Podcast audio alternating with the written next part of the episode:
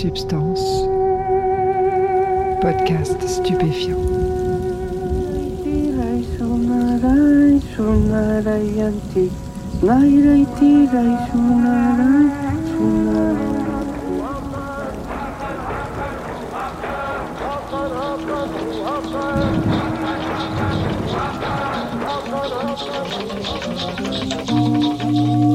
Bonjour à tous, bienvenue dans Substance.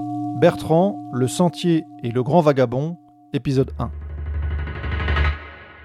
Le nouveau témoignage de Substance n'est pas vraiment une histoire de drogue, c'est le récit d'une quête spirituelle, celle de Bertrand, un Normand de 44 ans.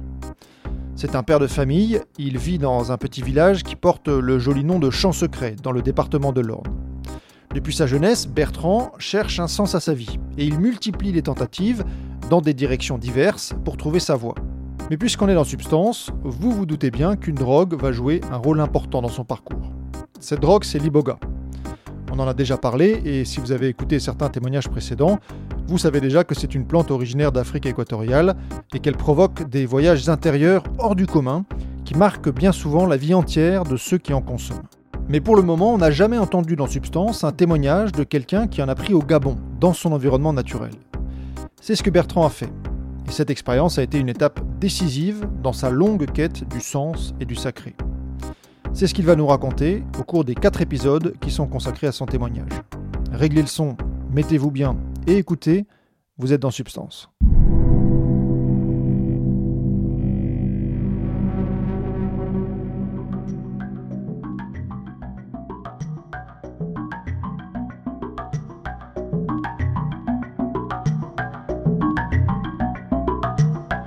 Toujours senti quand même béni euh, et beaucoup de chance dans cet enfant justement d'avoir eu bah, des parents qui s'aimaient, d'avoir eu euh, des sœurs avec qui je m'entendais bien et d'avoir grandi au bord de la mer.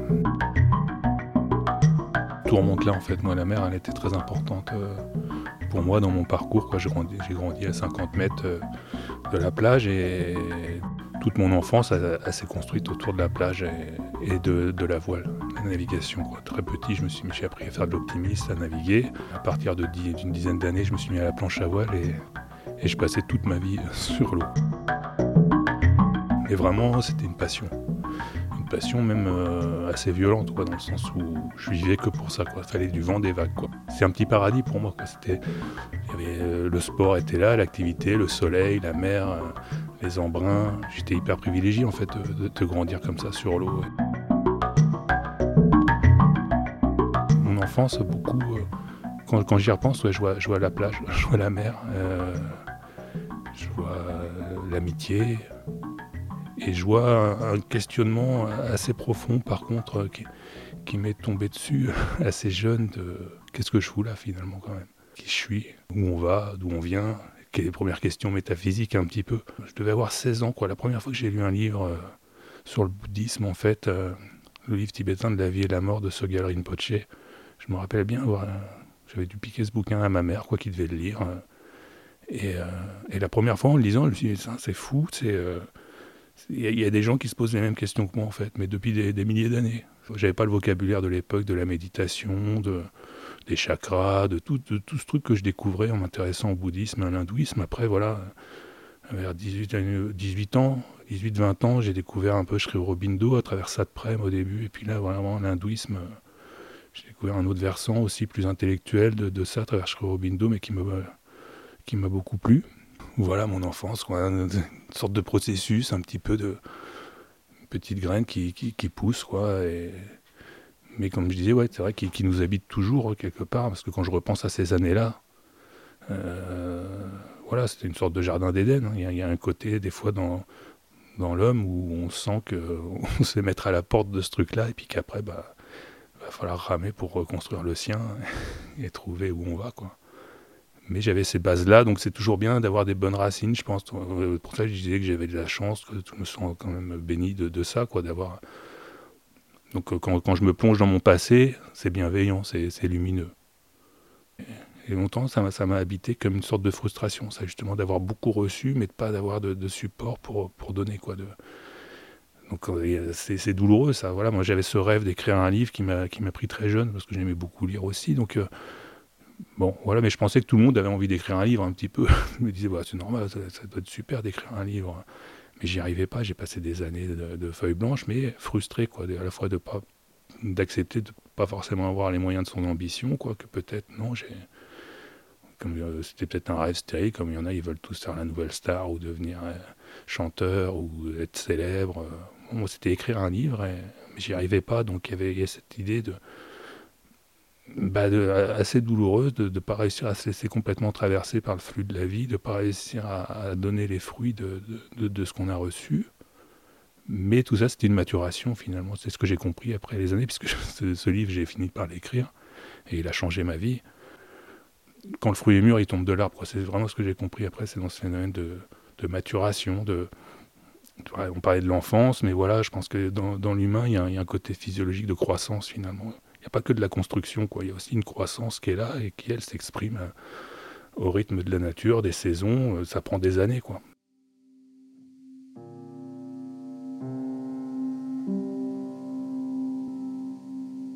Je voyais pas, je voyais pas de sens, je voyais pas de sens dans ce que je faisais, quoi.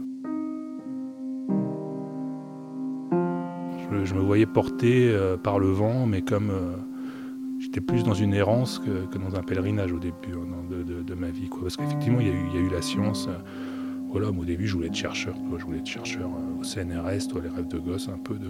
Jusqu'à me rendre compte que là, non, effectivement, j'avais pas, pas le niveau pour ça. Quoi. Donc, euh, c'est comme chaque fois tu as un rêve, il y a un deuil à faire quoi, de, ça. Donc, après, je me, voilà, on parlait de l'enfance, toi, en marge de, cette planche à voile et puis de cette navigation. Il y avait, le jeu vidéo, moi que j'aimais bien, toi, comme on est une génération qui a été un peu éduquée par ça. Donc je me suis dit à l'informatique. Moi, enfant, mon, père m'avait ramené un, Atari, un 520 ST, et j'adorais programmer là-dessus.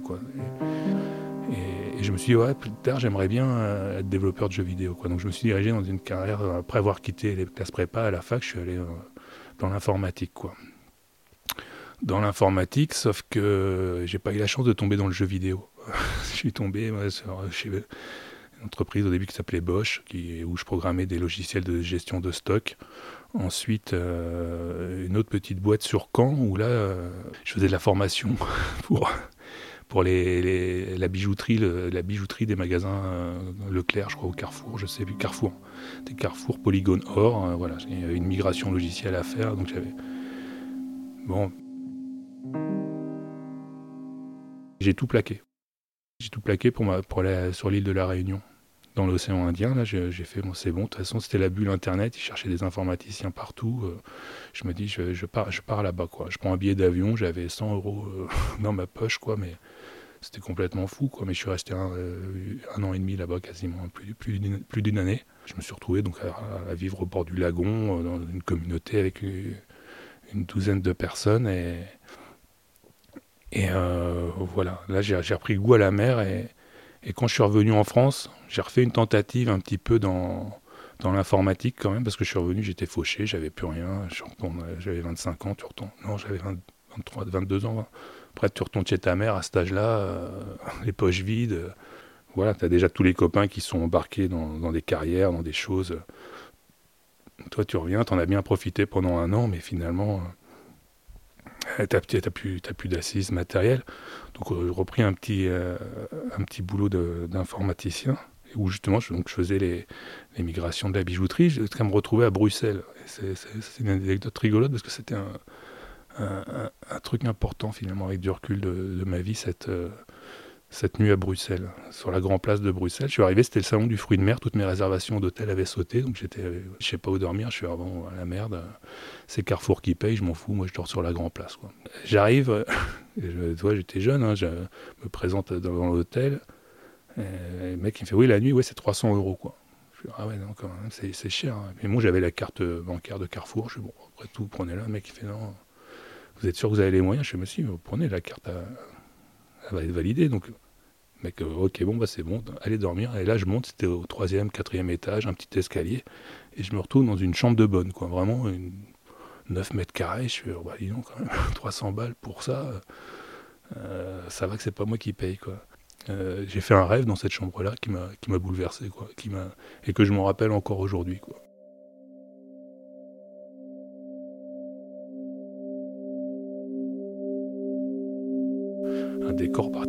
Très céleste, tu vois. C'était une sorte de.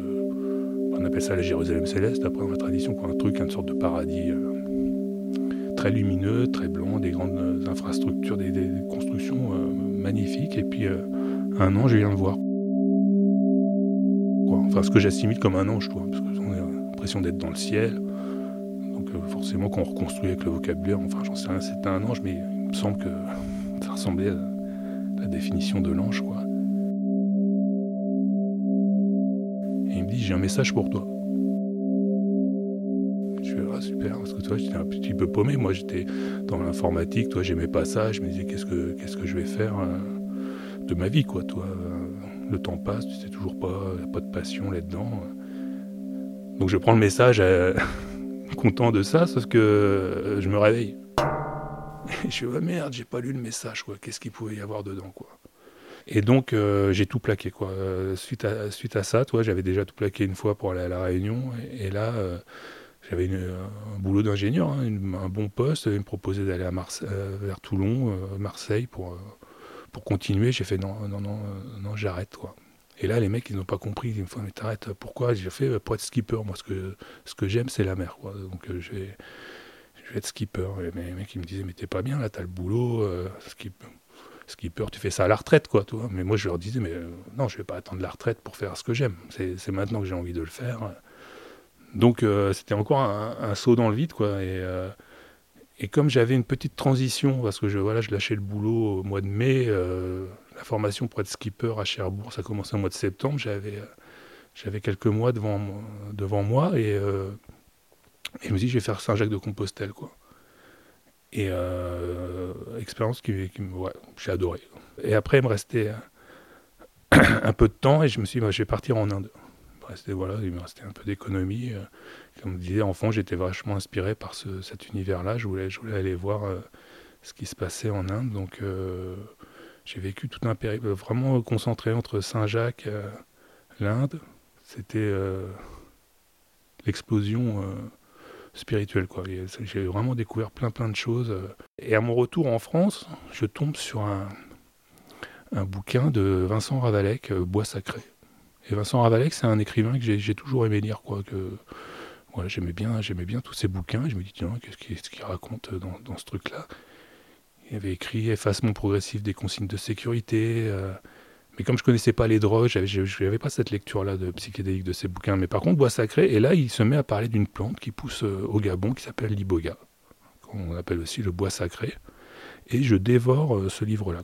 Vraiment, euh, ça me passionne, parce que ça, ça rejoint cette quête du concret que j'avais un petit peu, toi, d'une spiritualité. Ouais, mais bon, voilà, il faut que ça, marche, quoi. Faut que ça soit technique. Pour moi, qu'il fallait qu'il y ait une technologie qui soit associée à la spiritualité pour que ça résonne, parce que Sinon, je, voilà, j'avais des exemples de l'église, euh, de l'église catholique en France euh, où les gens ils font semblant. Quoi. Pour moi, c'était un truc d'hypocrisie, tout ça un petit peu, mais il n'y avait rien de, de, concret. Donc quand, quand, je lis ça, je suis mais euh, voilà. Et, je me dis, bah, je termine le bouquin, je direct, je tape Google, Iboga, où est-ce que, est-ce que ça se prend ce truc? Où est-ce que ça prend ce truc-là? Parce qu'il faut que je le fasse. Quoi.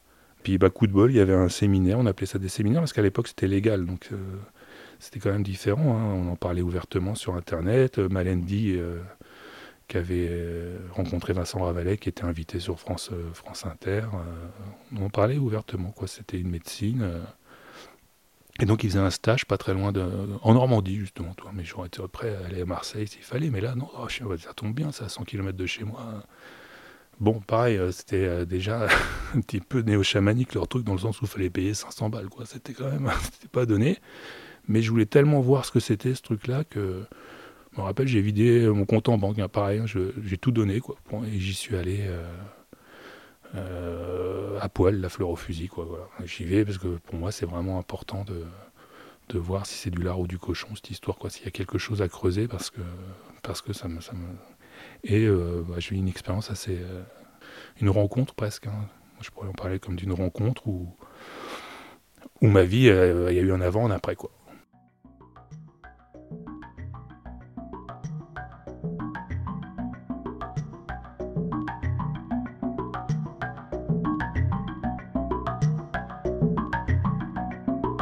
Moi, je connaissais rien, j'avais jamais fait de, de, de stage de développement personnel, de séminaire, de trucs comme ça. hein. Je, voilà, je voulais prendre de l'iboga. Pour moi, tu prenais l'iboga et puis tu changeais de monde et puis tu allais résoudre des trucs. euh, C'était Matrix, quoi. C'était une sorte, euh, pour moi, sauf que bah non, ça s'est pas du tout passé comme je l'attendais, dans le sens où bah, t'arrives, euh, tu remplis un questionnaire, tu payes. Après, tu te retrouves, on était une vingtaine ou une trentaine dans une grande salle. euh, ah, ouais, je me reconnaissais pas dans, dans, dans, dans ce truc-là, quoi, tu vois. Et puis, et puis Malendi qui arrive, le, le, le- chaman, enfin on dit tradit praticien pour le, le, Bouiti, euh, avec une peau de léopard, euh, qui se met à danser avec des torches, tu vois, un petit côté spectacle, quoi, qui me... Bon, j'étais pas forcément là-dedans, quoi, tu vois, ça, ça, collait pas à mes codes, à mes codes, mais... euh, et puis aucun mode d'emploi, quoi. Le Witi, c'est la tradition qui se, rapproche, qui se raccroche à l'iboga. quoi. C'est une philosophie mystico-spirituelle, comme le bouddhisme un petit peu, dans le sens où c'est ancré dans la, pratique. Il y a quasiment autant de Bouiti qu'il y a de villages euh, au Gabon. En France, il n'y avait rien d'écrit là-dessus. hein. Il n'y avait que le bouquin de Ravalek. Euh, sur les forums, tu tapais Trip Report d'Iboga ou il y en avait un ou deux hein, à l'époque. Moi, j'étais allé voir quand même. j'ai- pour me faire une idée de ce que de ce que c'était. Donc je savais que ça pouvait faire vomir, je savais euh, deux trois trucs, mais, mais rien. Et, et Malendi, le chaman, il vient, il te dit rien. Déjà on est une trentaine, tu vois, il va pas expliquer à chaque personne euh, ce que c'est. Donc moi je pensais prendre euh, comme dans Matrix une pilule rouge, quoi, toi, et puis que que j'allais euh, décoller, quoi, que j'allais changer de dimension ou j'allais dans un truc de science-fiction, alors que pas du tout. Quoi. Je, je, je, prends ça. C'était euh, la première nuit, euh, non, il se, se passe rien. Quoi. Moi, ma seule question, c'était de savoir, euh, mince, il faut garder les yeux ouverts ou faut fermer les yeux, quoi? Parce que je me disais, mais si je change, ça passe à travers ce que je vois vraiment ou c'est une image mentale que tu te construis. euh? Donc bon, bah, je, euh, voilà, je prends, je vomis ici une fois, toi, parce que c'est, mais, rien. Et il y avait une deuxième nuit à faire. Et euh, bah, cette deuxième nuit, pareil. Toujours pas d'informations sur comment ça se passe. Moi, j'ai gardé les yeux grands ouverts. Après, on est face à un miroir. Je me dis, non, je vais pas cligner des yeux, mais, avec du recul, je vois comment j'ai- œuvré pendant ces deux nuits-là. Parce qu'après, forcément, je connais bien le sujet, donc j'ai vu beaucoup de gens prendre de l'iboga. J'ai passé beaucoup de temps dans, dans, ce milieu-là. Je me dis, j'ai j'ai bien œuvré, quoi, parce que je suis vraiment resté assis deux nuits en tailleur, le dos droit. euh, fixer le miroir sans déconner parce qu'en plus j'avais mis tous mes sous là-dedans. Donc c'était en plus je voulais pas je me disais putain si en plus il y avait ce truc là qui me pesait. Je me disais t'as tout cramé là-dedans ça t'y arrives pas t'y arrives pas t'es nul. Enfin après tout, tout ce truc des fois ces, ces jugements qu'on peut se, se- faire à soi hein, toxiques quoi et, et à, l'extrême il est particulier ce trip report hein, parce que je peux dire il s'est pas passé grand chose sauf à la dernière seconde. Mais quand je dis dernière seconde, il m'est arrivé un truc de, de, de, fou, encore, aujourd'hui, quand j'y repense. Je dis au dernier moment parce que d'un coup, devant moi, apparaît une petite fille, quoi, qui, mais vraiment, et là, que pour le coup, comme je te vois, quoi, que vraiment, là, je me dis, mais il y a quelqu'un qui est là, quoi. Et, elle s'approche vers moi, et, euh, en, se marchant, elle, tourne autour, elle marche autour, là, et elle avait comme euh, un scotch au bout du doigt, qui, euh, et au début, qui, qui collait tout ce, qui était autour d'elle. Donc voilà, euh, elle touche euh, la table, et puis il y a de la poussière qui se met sur son doigt, la poussière colle des plus grosses poussières. C'est là, c'est qu'à la fois c'est réel, et en même temps on est, dans un rêve, quoi, parce que la situation peut pas arriver, parce que ce, qui lui collait au doigt devenait de plus en plus massif, au point que ça devenait gros comme la Terre, enfin un truc énorme qui était là, et, euh, elle en pouvait plus, et là elle prend une, bombe nucléaire, une bombe atomique, et elle dit euh, je vais tout faire péter, quoi. Et moi, là, je me, revois. Alors, je voyais ça, et en même temps, j'étais quand même lucide, puisque je me suis levé dans la salle. Donc, je me dis, les voisins, ils ont dû dire qu'est-ce qu'il quoi? Et je, saute, je plonge, j'attrape la bombe, qu'elle allait faire exploser, je la mets dans mon sac. J'avais mon, sac, mais je me revois, je la mets dedans. Je, je- serre le. Je, je- serre la sangle. Et là, euh, Malendi se lève, coup de sifflet. euh, c'est fini, quoi. Mais vraiment, la seconde près, quoi, je termine. on retrouve ça hein, des fois quand on fait des rêves et puis que la sonnerie du réveil s'inscrit dans, dans, le rêve qu'on est en train de faire finalement. Mais là, c'était. J'étais bouleversé parce que voilà, je me dis, ah, il y a du. Euh, il s'est passé quelque chose là. Et après, je, je sors dehors et, et là, un, festival euh, psychédélique pour le coup, quoi, où, où toute la nature euh, autour de moi est, est, transformée, où je vois le, le merveilleux partout, la, la création, le, le, ciel qui se déchire, les anges qui descendent et un énorme dragon qui, qui, qui, passe devant moi, mais, ultra réaliste, en HD. quoi. Donc là, d'un coup, je prenais conscience que, le cerveau était capable de fabriquer des images que, que j'avais pas appris ça. Quoi. Moi, on il y avait les images qu'on voyait avec les yeux, mais là, d'un coup, une texture 4K, on va dire, HDR, ultra lumineuse, euh, les yeux fermés. Quoi. Je me mais comment, comment le cerveau peut fabriquer? Alors bien sûr, on a des j'avais fait un songe avant, j'avais raconté cette histoire du songe, on fait des rêves, donc on sait que le cerveau, même euh, les yeux fermés, fabrique des images. Mais là, c'était euh, c'était féerique, quoi, vraiment. Et, euh, après, voilà, je, rentre un petit peu dans, qu'est-ce que c'est le monde de l'iboga, quoi, au niveau du questionnement psychanalytique, presque un petit peu de, la plante qui va creuser au niveau de tes ancêtres, au niveau de. Et je revois toute la création du monde, un petit peu l'impression que ça me donne, quoi, vraiment de de l'Australopithèque jusqu'à l'homme moderne, avec, avec toutes ces, lignées qui nous habitent un petit peu.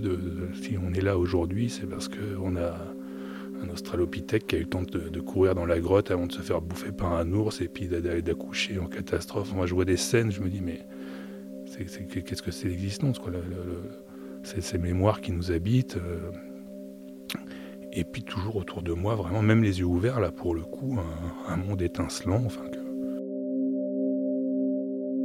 le voyage même se termine de façon vraiment christique.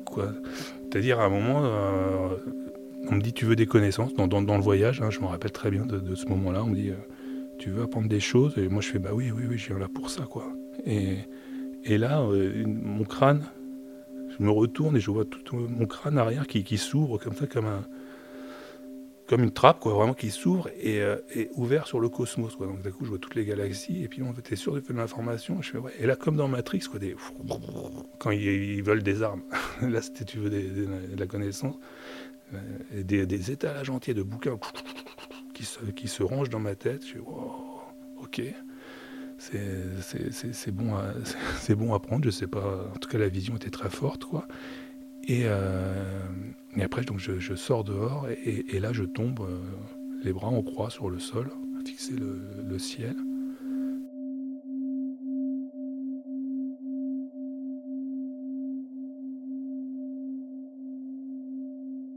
C'est là que je vois ce dragon passer et mon corps devient euh, mais en or. et, au niveau de la tête, une sensation de, doré. Mais, voilà, après, à l'époque, non, j'étais pas, j'avais pas de. Parce qu'on peut, aujourd'hui, avec du recul, on peut y voir une lecture christique, un petit peu de transfiguration, tout ça, mais j'avais pas, j'avais pas ce vocabulaire-là à l'époque, donc euh, je pouvais pas l'inventer, quoi. C'était très surprenant. Et euh, donc voilà, je, vis tout ça, et après, je rentre chez moi, et là, en fait. Euh, je l'avais pas dit à mes parents que j'avais fait ça, forcément, je, mais ils m'ont vu, ils m'ont fait Qu'est-ce que tu as fait quoi? J'étais complètement changé. Quoi. C'est-à-dire même mon regard, quand je disais de l'or, même mes yeux, je les voyais en or. Quoi. Et pendant la cérémonie, après, quand, je suis revenu, c'était plus doré, mais ils mettaient une lumière. Mes parents m'ont dit, mais qu'est-ce que tu as fait T'étais lumineux, on t'a jamais vu comme ça. Je marchais en ville, les, les gens, se... c'est ouf, hein, mais euh, c'est mon témoignage. Hein, voilà, J'avais en tout cas le sentiment, vraiment, les, gens s'arrêtaient pour me, regarder. Je, parlais avec eux, ça, me mettait... Euh, en état de grâce un petit peu. Enfin, j'ai l'impression que tout ce que je disais, toi, élever les gens autour de moi, c'était. Je pouvais plus toucher ma tête parce que là, c'était devenu toute euh, la zone, le haut du crâne était ultra sensible. Donc, euh, vraiment, j'étais obligé de protéger ça je ne pouvais pas toucher. je mangeais plus, j'avais plus besoin de. je mangeais une, rondelle de tomate, j'étais, j'étais, nourri euh, pour la journée tellement tout était magnifique. Donc, une sorte de d'état de grâce qui a duré comme ça une semaine, qui a fait que j'ai même dû dire à mes parents que voilà, j'avais pris ça parce qu'ils me, me connaissaient pas. Et puis je me suis senti euh, une renaissance, quoi, vraiment une, profonde renaissance. Quoi, donc, euh.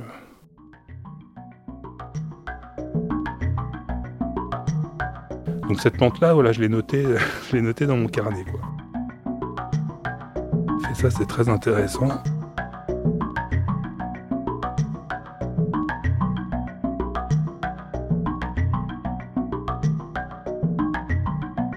Cette première rencontre spectaculaire avec l'iboga ne sera que le début de la relation que Bertrand va nouer avec la plante. Dans le prochain épisode, il nous racontera comment et pourquoi il a accueilli de nombreuses personnes chez lui dans une petite maison normande pour qu'à leur tour, elles tentent l'expérience. D'ici là, portez-vous bien.